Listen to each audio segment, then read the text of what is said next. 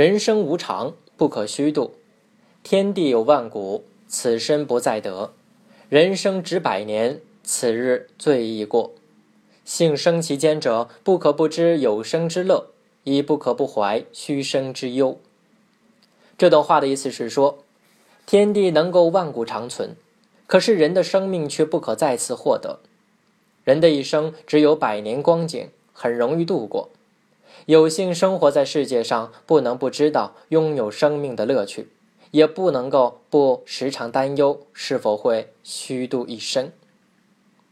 东汉名臣班超为人胸怀大志，不拘小节，富有口才，读的书也多。后来他的哥哥班固被征召出任校书郎，班超和母亲一起跟着来到京都洛阳。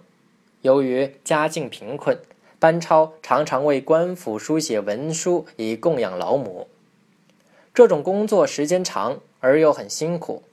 有一次，班超停止书写文书，扔了手中的笔，慨叹道：“男子汉大丈夫，没有其他宏伟的志向，至少应该像傅介子、张骞那样，在异国建立功勋，以获封侯之赏。怎么能长期的在笔砚之间消磨年华呢？”旁边的人都笑他。班超说：“庸人怎么会理解我的志向呢？”后来，他去找相面的人看相，相面人说：“先生，现在不过是平常百姓，但有朝一日必定在万里之外受封侯之赏。”后来，班超果然为国家建立了一番事业。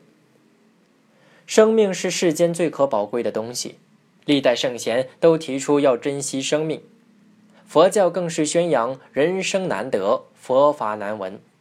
所以，生而为人，应该充分享受生命的乐趣。但人生苦短，匆匆如白驹过隙，总让人有无奈之感。怎样过好一生，这是每个人都应该慎重思考的问题。